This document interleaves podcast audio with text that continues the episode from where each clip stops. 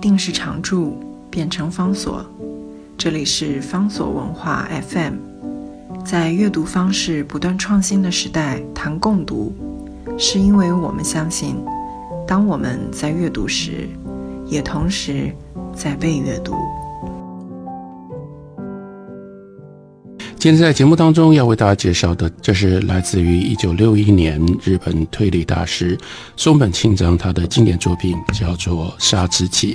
松本清张在一九四九年出道了之后，接下来在五零年代接连的发表了几部在当时在日本既受到欢迎，同时又受到好评的推理小说作品，包括了《点与线》《胭脂笔》《灵之焦点》。接下来就是《杀之气》这几部作品，奠定了他在日本文坛的重要的地位。讲到社会派推理，我们就不能不提松本清张。松本清张就是日本社会派推理的开山祖师，也是日本社会派推理到今天可以说仍然没有真正被超越的一个里程碑。松本清张把战前日本的叫做探侦小说，或者是用。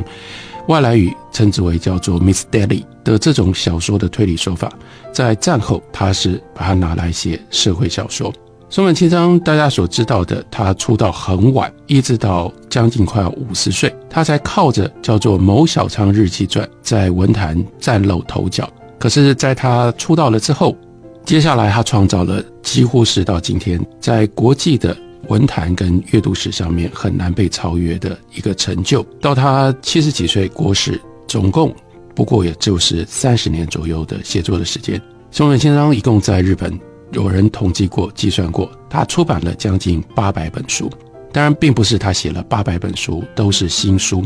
不过，光是这样的一个量，你回头一算，他一年以各种不同的形式、各种不同的方法，他要出版三十本书，这都是一个非常惊人的数量。也因此，长期以来一直有各种不同的传言。后来言之凿凿，很多人相信松本清张他背后有一个庞大的写作团队。其实他是用这种集体写作的方法来量产。不过，以现在已经有了越来越明确的各种不同的回忆、各种不同的记录、各种不同的资料，我们明确知道没有这种事。三十年来，松本清张真的就是孜孜苦苦的。自己一个人创作出这么多的作品来，他的生活非常的有纪律。他就是每天一旦开始写稿，他每天大概需要提供平均九千字的稿子给各种不同的媒体。然后他在二楼写稿，基本上他的楼下客厅就是随时从早到晚都坐满了这些来拿稿子的编辑。那有的时候呢，那个稿子已经写到什么样的程度？为了要节省时间，松本清张他是不下楼的。下楼不是为了上楼下楼的时间，是因为如果他下楼的话，依照日本的社会的风俗，还是要跟这些编辑打打招呼，然后呢说几句寒暄客套话。这样子的话呢，就会影响到他写作的时间。所以通常呢，他是写完了之后呢，那个稿子就从二楼的窗口呢放在一个篮子底下，然后就把它送到一楼来。这留下非常有趣的故事，因为所有的这些编辑他们的回忆都是一致的，所以我们确定知道这里并不存在的一个神秘的被松本清张藏在楼上的写作的团队，他一个人这样一直不断的写，所以真正最大的有趣重要的问题是他凭什么可以一个人创作出这么多的作品？这一部分跟他出生还有跟他出道真的就有关系，他出道很晚。在他出道之前，一来他没有了不起的学历，二来因为中间经过了战争的时期，所以他有很多有趣的经历。他是一个自学者，自学者意味着自己读了很多的书。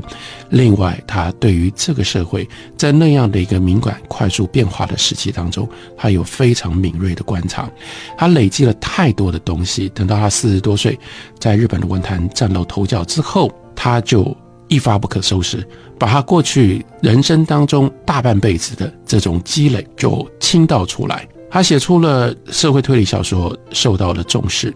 他在战前出生长大，也就必然经历了战争的疯狂跟残酷，也忍受了战争所带来的破坏和贫穷。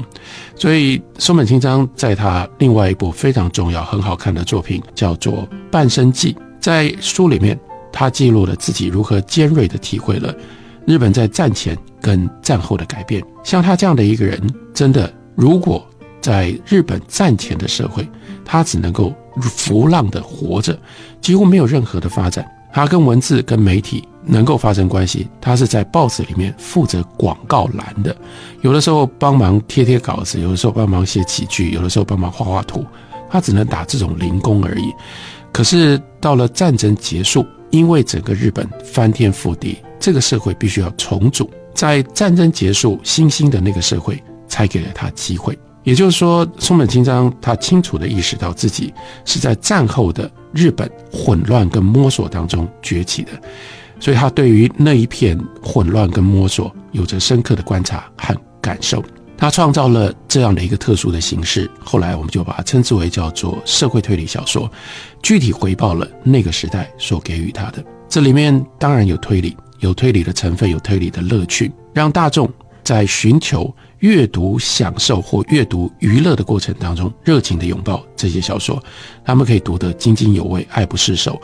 包括刚开始的时候，在报纸或者是在杂志上连载，因为它是推理，他有一个巨大的谜：谁杀了这个人？要如何找到那个凶手？这些探案的人他们在想什么？他们运用了些什么样的手法？一步一步的，读者很自然的就被他勾住了。在战争结束之后的日本。也有不是推理的社会派小说，这种社会派小说是承袭了西方社会写实主义的手法。他们最重要的关怀是铺露社会黑暗，来探讨社会的问题。不过，这样的小说跟松本清张的小说最大的差别，那就是很难引起大众的喜爱，因为这种小说如此的黑暗，如此的沉重，读起来一点都不快乐，读起来是很不舒服的。然而，松本清张借由把推理元素放进到社会小说当中，于是刚刚讲到的这种社会小说所具备的高度悬疑性，勾住了读者，让读者愿意也必须跟着小说的情节一路走下去。而且呢，因为读了一本有那样的一种乐趣跟快感，就会想要再读下一本。所以借由精彩悬疑的推理的手法，松本清张创造了很多的读者。不过很关键的一件事情，推理在。松本清张的小说里，永远都只是手段，而不是目的。他是用推理作为诱饵，然后呢，数十年如一日，因为他要在小说里面传递的是远比绝大部分的推理小说都要来的认真严肃的社会讯息。啊，一方面邀请，意思是说这个引诱，用哎好好看的小说推理的这个情节内容来引诱；另外一方面其实是强迫，因为小说。读读者原来只是为了这些推理的乐趣跟享受而来的，但是他却在小说里面逼着他们去关心、去思考一个再沉重不过、再庞大不过的问题，那就是 justice，那就是正义。日本战后是一个什么样的社会呢？至少在松本清张的眼里面看过去，那是一种经历了扭曲的军国主义，再经历了战争的庞大的破坏，又经历了屈辱的战败，这个。一连串的一波又一波的破坏，最关键的一件事情，那就是使得日本过去传统曾经有过的任何社会正义的观念、社会正义的基础，通通都被破坏殆尽。正义最根本的表现形式，那就是犯了什么样的罪，应该要接受什么样的惩罚，或者是再往后面推一点点，什么样的行为是有罪的，什么样的罪应该要用什么样的方式被惩罚。然而在战后日本。真的很困难。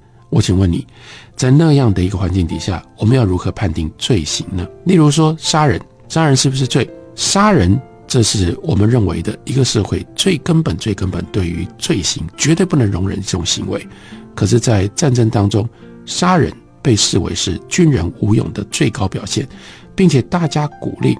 然后呢，这些因为发动了战争，在战争当中累积了各种不同的荣耀。这些大官将领、英雄，等到战争失败的时候，一夕之间，他们全部变成了战犯。倒过来，往年原来在战争当中被视为是大仇人、大对头，这是美国人。美国人一转身变成了日本的占领者，变成了美军 HQ。这在日本战后非常重要的关键字。什么叫做 HQ？就是 headquarter，就是美军总部。美军总部实质统治了日本。于是他们变成了日本人崇奉、跟尊敬的对象。松本清张的半生，什么样的半生？就是经历了这种戏剧性、天翻地覆大变化的半生。在这半生的过程当中，他所看到他身边的每一个人都有不堪的过去，都有错乱的行为，还有因为这样的时代的动乱所带来的无法统一的人格。相对底下，我们又了解了松本清张他的好处，这是 blessing in disguise。他在战前的那种潦倒浮浪，使得他在社会上没有任何的地位，也没有任何的名声，所以他等于是没有一个战前的过去，他必须去面对，或者是他必须去检讨的。在战前，他真的没有得到任何东西，所以从战前到战争，他从来不是一个既得利益者。所以等到面对战后的时候，他就没有那些比他早出道、比他早成名的人的压力，意味着。那我要如何自我解释，在战前战争当中，我所得到的这些名声或者利益究竟是什么？因为这样，他有一个特殊的、相对客观的位置，他才能够用这种方式来观察、来描述日本战后的社会。日本战后社会最困难的一件事情：谁是好人，谁是坏人，谁有罪，谁无辜？这样的问题在那个社会变得如此难以回答。但是，可以不回答吗？如果不回答的话，这样的一个社会要如何重建？要如何运作呢？松本清张是一个认真面对这个庞大问题的了不起社会派作者。